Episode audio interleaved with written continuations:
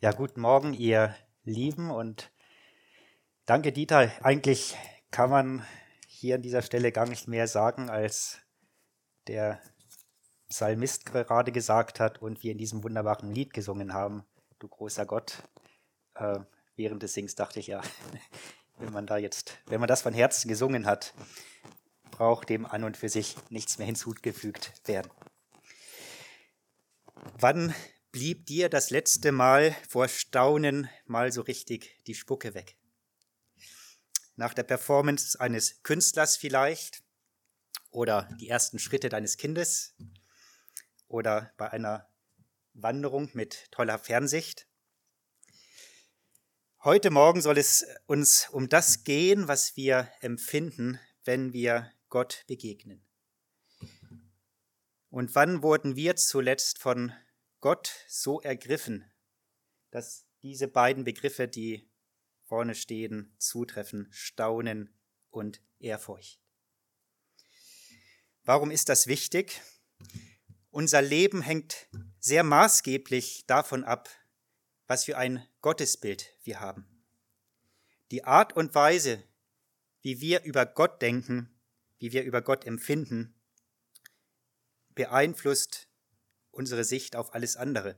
Und es macht einen gewaltigen Unterschied, ob dein Gott größer oder ob dein Gott kleiner ist als alle anderen Dinge deines Lebens. Es macht einen gewaltigen Unterschied, ob dich Ehrfurcht vor Gott erfüllt oder ob dich Angst vor den Tagesnachrichten erfüllt.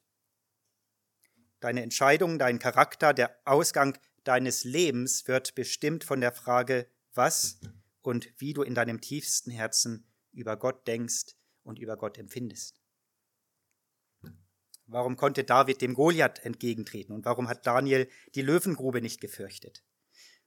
Weil sie eine ganz bestimmte Sicht ihres Gottes hatten. Sie waren so erfüllt von seiner Größe und sie fürchteten so sehr seine Person, dass alles andere im Licht dieses Gottes ganz einen ganz kleinen Platz erhielt. Ne? Und ich glaube, weder Daniel noch David hätten ihre Taten als Glaubenswunder gepriesen, sondern sie hätten gesagt, ne, wir haben eigentlich nur konsequent das gemacht, was uns unser Gottesbild vorgegeben hat, wozu es uns angeleitet hat. Und wer ist dann schon ein Goliath angesichts dieses Gottes oder ein äh, König, der es mir verbieten will, vor meinem Gott zu beten? Ne? Wer sind die Löwen? Was ist der Tod angesichts dieses Gottes? Wir sehen, wie das Gottesbild Entscheidungen ganz maßgeblich beeinflusst. Und ich denke, dass ich nicht falsch liege, wenn die meisten von uns hier sagen würden, ja, ich möchte mehr davon. Ich möchte mehr über Gott staunen. Ich möchte von einer inneren, größeren Ehrfurcht erfüllt werden. Und die vielleicht sagen, und ich leide darunter, dass ich oft zu klein über Gott denke. Und hier wird gleich auch ein Wunderpunkt getroffen. Niemand von uns der heute Morgen hier ist, niemand von uns denkt so hoch über Gott, wie es eigentlich angemessen wäre. Das Zweite ist, in meiner Predigt werde ich nicht so hoch über Gott reden können, wie es eigentlich ihm gebührt.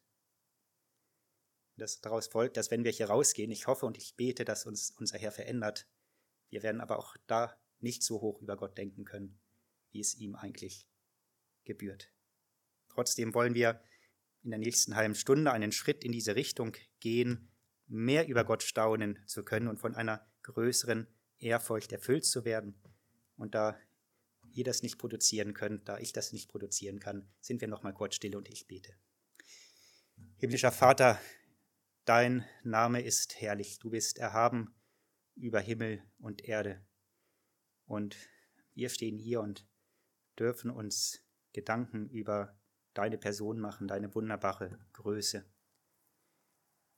Und schenk, dass wir es nicht zu gering tun, sondern dass du uns erfüllst und prägst und dass dieses Staunen vor dir und diese Ehrfurcht unser Leben nachhaltig prägen. Dazu gib deinen Geist und deine Gnade. Amen. Wir haben letzten Sonntag mit einer Predigtreihe über unser Gefühlsleben begonnen. Und Timon hat aufgezeigt, dass Gefühle von Gott geschenkt sind, ja sogar Gottes Wesen widerspiegeln. Gott selbst hat auch Gefühle. Wir sahen aber auch, dass der Sündenfall unser Gefühlsleben in Mitleidenschaft gezogen hat. Seit dem Sündenfall freuen wir uns nicht nur über unsere Gefühle und empfinden sie nicht nur als Geschenk Gottes, als Bereicherung, sondern auch als Last. Und viele leiden darunter, dass wir zu wenig fühlen oder zu viel fühlen oder falsch fühlen oder die Gefühle uns anleiten, falsche Dinge zu tun. Und Gott zeigt uns auf, und wir sahen das letztes, äh, letzten Sonntag, dass Gott nicht nur unser Denken, unser Handeln verändern muss, sondern auch unser Gefühlsleben. Wie entstehen Gefühle? Gefühle können ganz unterschiedlich entstehen. Aber meist sind sie doch Reaktionen auf etwas, das meine Aufmerksamkeit besitzt, das ich bewerte und was mich persönlich berührt. Etwas, wo sich meine Aufmerksamkeit drauf richtet, bewerte es innerlich, es berührt mich und dann entstehen Gefühle. Und heute soll es um die Frage gehen, was soll ich fühlen, wenn ich Gott begegne? Und ich bin eigentlich geneigt zu sagen, mach dir darüber bitte keine Gedanken, denn wenn du dem lebendigen Gott der Bibel wirklich begegnest, dann wirst du etwas fühlen, was du nicht steuern kannst. Es gibt keine persönlichere Berührung als die, wenn sich ein Mensch vor seinem Schöpfer gestellt sieht und dann kommen Gefühle ganz, ganz automatisch. Die Bibel zeigt, dass diese Gefühle unterschiedlich sein können. Wir denken an Adam und Eva, was haben die gefühlt? Angst und Scham, als sie Gott hörten.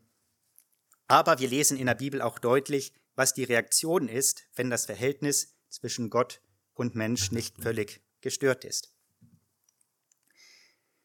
Wenn Menschen direkte Gottesbegegnung hatten, hat sie das fast immer völlig aus der Baden gerissen.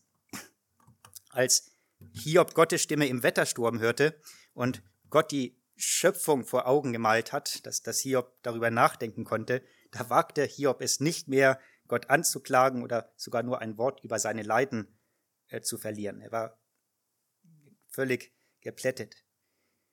Als Gott vor Jesaja erschien, erkannte dieser sofort sein sündiges Wesen und war sich gewiss, so, jetzt muss ich sterben.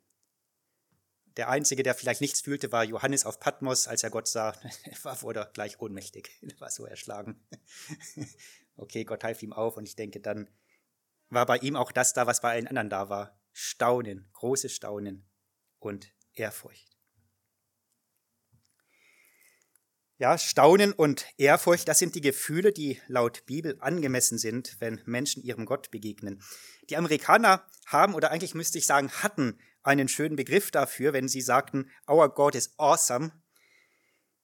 Leider wurde das Wort in den vergangenen Jahren oder Jahrzehnten so inflationär gebraucht, dass jede gute Pizza awesome ist. Ähm, und ich finde das extrem schade, weil als Kind war das, wenn ich das mit gehört habe, das war eigentlich immer entweder auf Gott gerichtet oder eben wirklich was dieser Kategorie entsprach. Deswegen etwas schade finde ich, dass dieses Wort da verloren gegangen ist.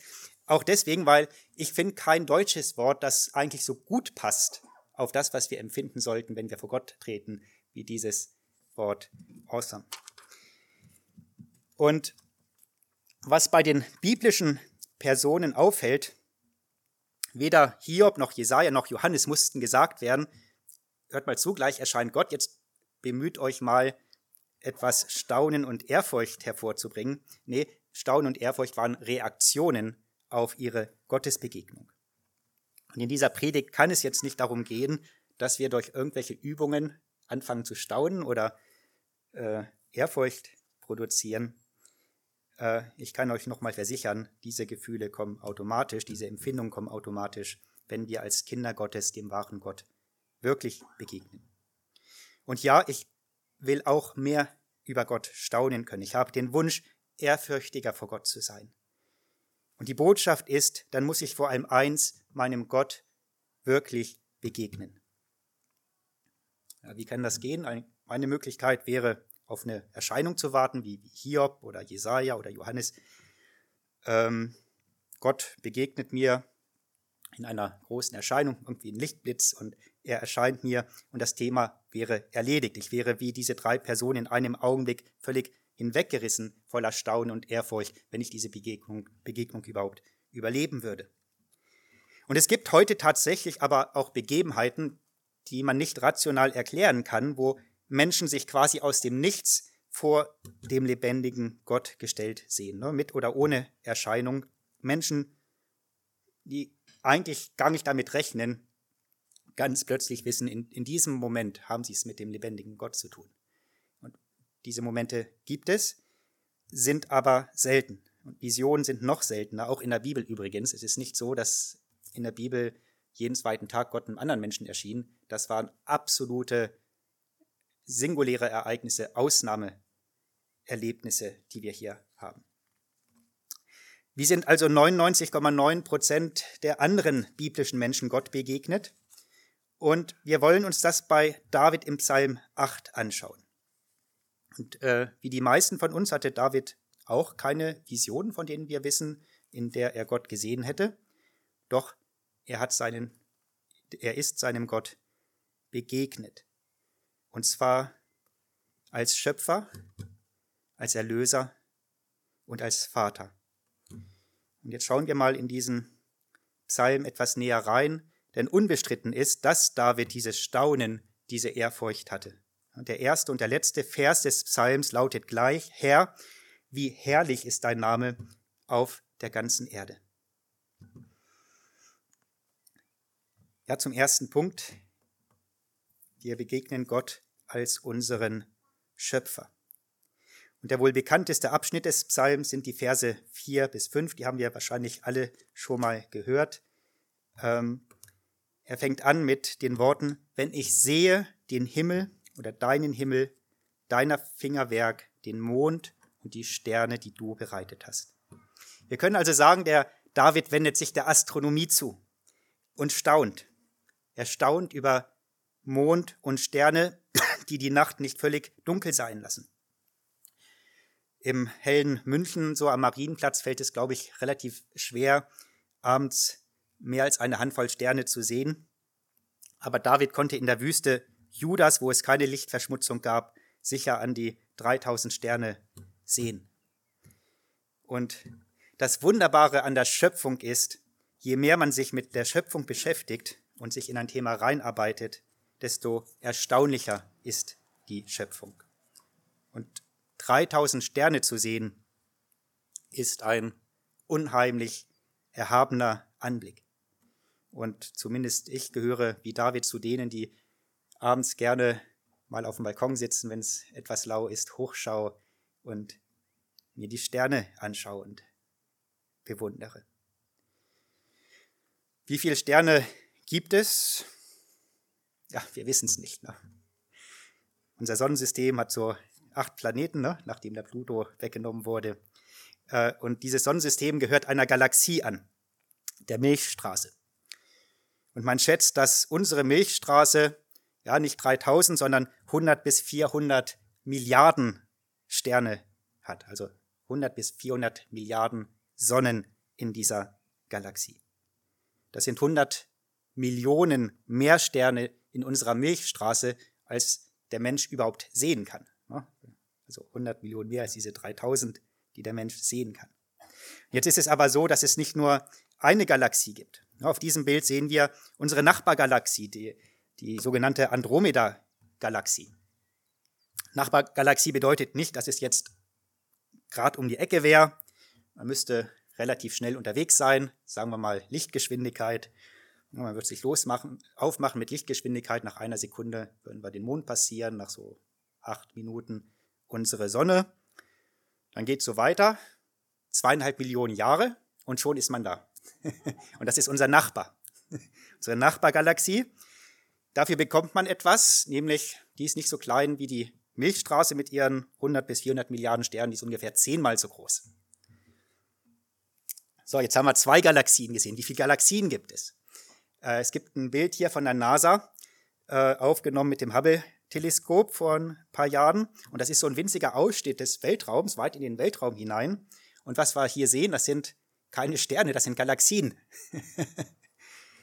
Wie viele Galaxien gibt es? Naja, auch da äh, fällt das Zählen schwer. Man rechnet damit, dass ungefähr 100 Milliarden Galaxien im Universum vorhanden sind. Also und jede von ihnen mit eben 100 Milliarden Sonnensystemen.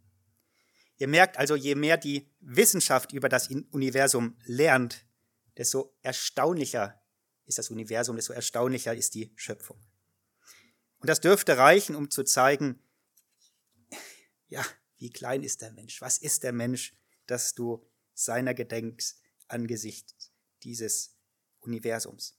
Wir sehen, wie riesig das Universum ist und um wie viel größer der Gott sein muss, der dieses Universum erschaffen hat.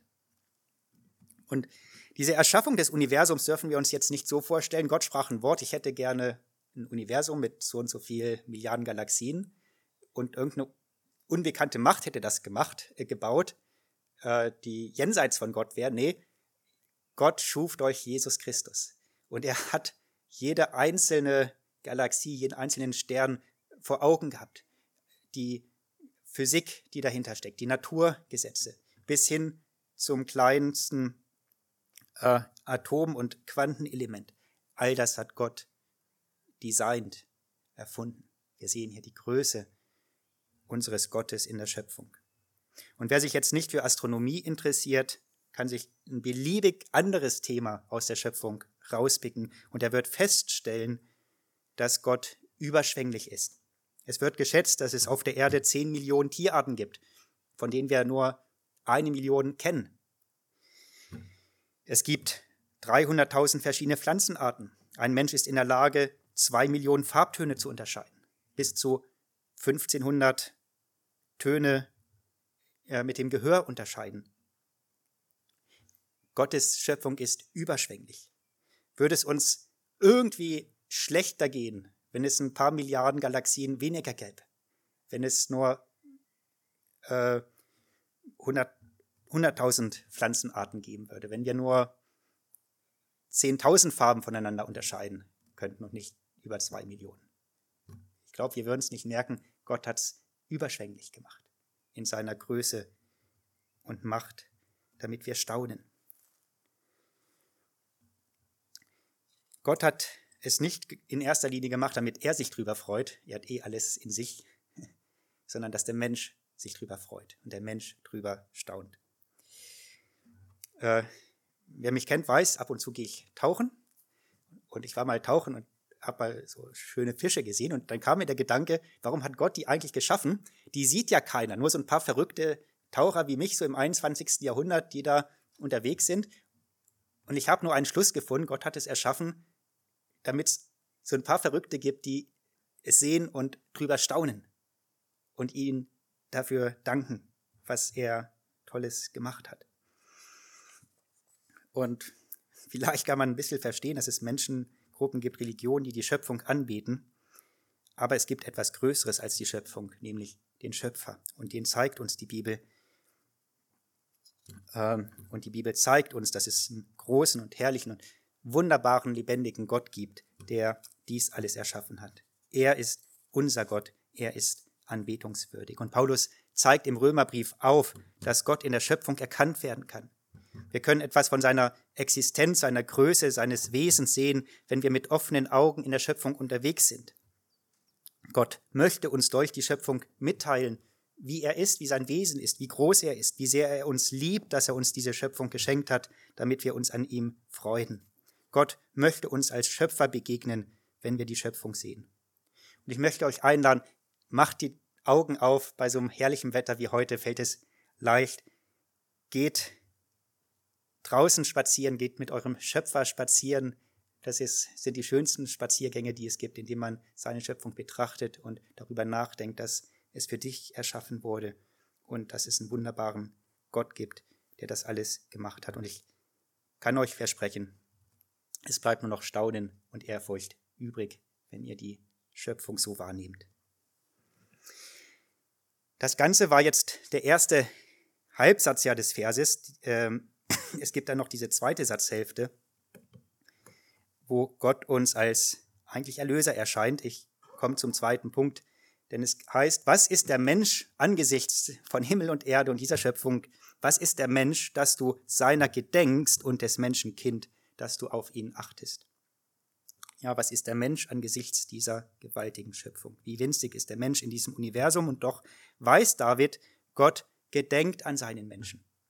Und dieses Wort Gedenken bedeutet in der Bibel meist nicht, dass sich irgendwie jemand im Dunkeln daran erinnert, ah, da war doch was, so nach dem Motto, Gott denkt ab und zu mal drüber nach, ah ja, am Rand der Milchstraße äh, gibt es so einen blauen Planeten und da habe ich ein paar Menschen drauf gesetzt, sondern dieses Wort Gedenken bedeutet auch so viel wie sich um jemanden kümmern oder an jemanden denken, um ihn aus einer Not zu helfen. Zum Beispiel heißt es, Gott gedachte an Noah nach der Sintflut und verhalf ihm, ihm dann zu einem neuen Leben. Oder wir erinnern uns an den äh, Verbrecher, der neben Jesus am Kreuz hing. Was sagte er? Gedenke an mich, wenn du in deinem Reich kommst. Und er meinte damit, Herr Jesus, wenn du wiederkommst, erinnere dich an mich und äh, sei mir gnädig, dass ich nicht gerichtet werde, sondern Eingang finde in das Himmelreich.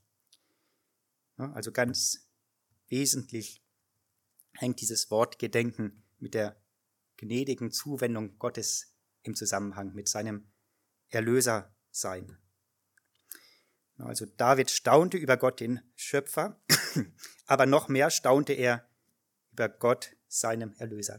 Die Schöpfung ist eigentlich nur ein Aufhänger. wenn die Schöpfung so wunderbar ist, was ist denn eigentlich der Mensch, dass du seiner gedenkst? Das ist für David noch größer. Gott, der ihm seine Sünden vergab, Gott, der seinen Menschen zum Heil gedenkt. Und wenn Gott jemanden zum Heil und zur Gnade gedenkt, hat es dann nicht nur die Seite, dass, dass ihm die Sünden vergeben sind, das ist sozusagen die negative Seite oder also das, was Gott wegnimmt. Gott nimmt die Sünde weg. Aber Gedenken bedeutet auch, dass Gott uns auf neue äh, Füße stellt, dass er uns gebraucht und uns in seiner Schöpfung einsetzen will. Ne? Das ist das, was der Psalm danach weitergibt. Du hast ihn wenig geringer gemacht als Engel. Mit Herrlichkeit und Pracht kröntest du ihn. Du machtest ihn zum Herrscher über die Werke deiner Hände. Alles hast du unter seine Füße gestellt, Schafe und Rinder allesamt und auch die Tiere des Feldes, Vögel des Himmels und Fische des Meeres, was die Pfade der Meere durchzieht. Gott hat den Menschen nicht erschaffen, täglich so ein Loblied zu singen und sich sonst auf den Stein zu setzen. Das ist nicht die Vorstellung, die Gott vom Menschen hat, sondern Gott hat uns wunderbare und große Aufgaben gegeben, nämlich diese Schöpfung zu verwalten. Und damit hat er eigentlich der Mensch eine kaum zu überbietende hohe Aufgabe von Gott erhalten. Und das wenige, was wir über die kommende Welt wissen, ist, dass wir mit einem ganz neuen Körper, also mit ganz anderen Fähigkeiten in einer ganz neuen Schöpfung wunderbare Aufgaben bekommen werden. So mit dem Augenzwinkern hat mal jemand gesagt, naja, Gott hat sechs, in sechs Tagen Himmel und Erde geschaffen, die alte Schöpfung. Und seit 2000 Jahren heißt es, Jesus bereitet uns Wohnungen vor. Jetzt kann man mal überlegen, wenn in sechs Tagen das erschaffen wurde, was kann Gott in 2000 Jahren schaffen? Also ich rechne mit einer gewaltigen neuen Schöpfung und wo wir nochmal mit ganz anderen Möglichkeiten, die wir gar nicht in Worte formulieren können, Gott dienen können. Und ihr merkt, hier wird der Mensch zu einem Menschen, wie Gott ihn sich ausgedacht hat. Interessant ist ja, dass der Hebräerbriefschreiber diese Verse benutzt und auf Jesus münzt. Jesus als der Mensch, wie ihn Gott eigentlich gedacht hat. Und das Ziel der Erlösung ist, diesen Gott mit seinen unendlichen Ideen und Möglichkeiten zu ehren und in seiner Schöpfung äh, ihm ja Anbetung zu bringen und seine Schöpfung zu verwalten und ihn damit groß zu machen. Ja, wie können wir nun Gott als unseren Erlöser begegnen? Vor allem dadurch, dass wir uns Golgatha vor Augen führen. Mehr noch als in der Schöpfung werden in Jesus Christus, als er am Kreuz hing, das ganze Wesen Gottes, seine ganze Liebe sichtbar. Dort trug er unsere Sünden, trug unsere sündigen Gedanken, unsere falschen Gefühle. Jesus starb dafür, auch dafür, dass wir ihm nicht den Dank, die Anbetung bringen, das Maß an Staunen und Ehrfurcht, die ihm eigentlich gebühren. Und ich kann euch nur ermutigen, macht es euch zur Angewohnheit, in eurer stillen Zeit auch immer einen Moment zu haben, wo ihr darüber nachdenkt, was Jesus für euch getan hat. In Golgatha zu denken, wo Gott wirklich offenbar wurde. Und wenn wir einmal im Monat hier Abendmahl haben, nehmt bewusst daran teil und denkt daran, dass Jesus es mit den Worten einführte, ich habe herzliches Verlangen gehabt, diese, dieses Mal mit euch zu halten, Gemeinschaft mit euch zu haben. Und er hat dann gesagt, und, und tut das zu meinem Gedächtnis, habt Gemeinschaft mit mir, denkt an den Ort, wo wir Gott wirklich begegnen können. Es gibt keinen Begegnungsort an Golgatha vorbei zwischen Gott und den Menschen.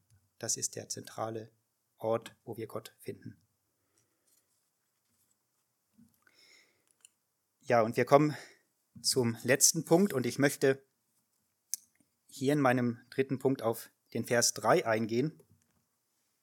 Aus dem Mund der Kinder und Säuglinge hast du Macht gegründet, um deiner Bedränger willen, um den Feind und den Rachgierigen zum Schweigen zu bringen. Die Frage ist, wer sind diese Kinder und Säuglinge?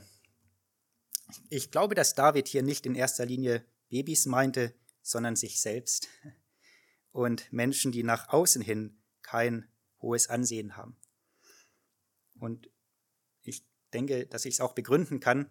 Einmal der Untertitel des Psalms lautete, der Gita hat es vorgelesen, ähm, dem Chorleiter nach der Gittit. Und ja, was ist eine Gittit oder was, was bedeutet dieses Wort? Es wurde viel drüber gerätselt. Vermutlich ist es kein uns jetzt unbekanntes Instrument. Das hat man mal angenommen, vermutlich nicht. Ähm, und zum Beispiel in der Elberfelder Bibel wird darauf hingewiesen, dass es auch übersetzt werden kann mit, ja, nach den Keltertretern, Kelterntretern, also äh, eine Melodie, die beim Treten einer Kelter gesungen wurde und deswegen bekannt war und dann in diesem Rhythmus, in dieser Melodie sollte dieser Psalm gesungen werden. Ja, das Treten der Kelter war eine Arbeit für niedrige Leute und es erscheint wahrscheinlich, dass die Sänger diese Kinder und Säuglinge waren, sich selbst zu laden, so sahen, Leute, auf die kaum jemand geachtet hat. Und das würde zu David passen. Der hat sich ja gerne zu den niedrigen Leuten gehalten, auch als König, ne, wurde von seiner Frau Michael dafür verachtet, äh, weil er wusste, Gott achtet auf das Lob von Kinder und Säuglingen. Und das glaube ich auch deswegen, weil Jesus diesen Vers gebraucht in Matthäus 21, Palmsonntag, als äh, das einfache Volk, als Kinder, ganz ausdrücklich Kinder, Jesus gelobt haben und die Pharisäer gesagt haben, ja, jetzt lass die mal schweigen. Was hat Jesus getan? Er hat diesen Psalm zitiert und hat sozusagen damit den Pharisäern buchstäblich das Maul gestopft, hat sie zum Schweigen gebracht. Ja, warum steht das hier? Warum heißt es, Gott hat gefallen am Lob des vielleicht niedrigeren Volkes, so dass er dieses Lob sogar verwendet, um seinen Feinden den Mund zu stopfen?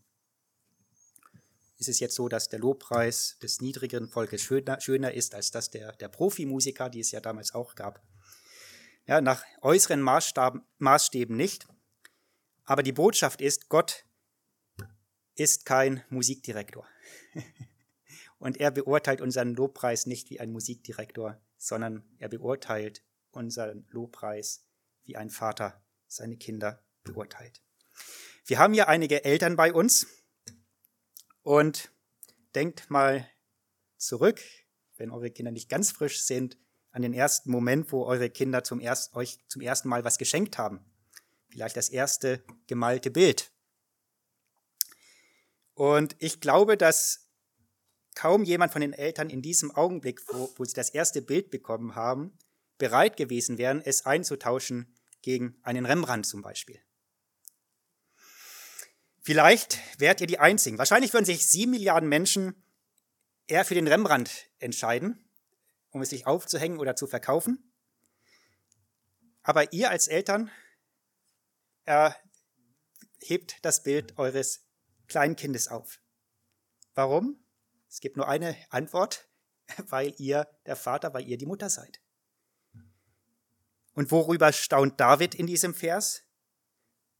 Über die Tatsache, dass Gott den Lobpreis der Gläubigen eben nicht mit den Augen eines himmlischen Musikdirektors bewertet, sondern mit den Augen eines himmlischen Vaters.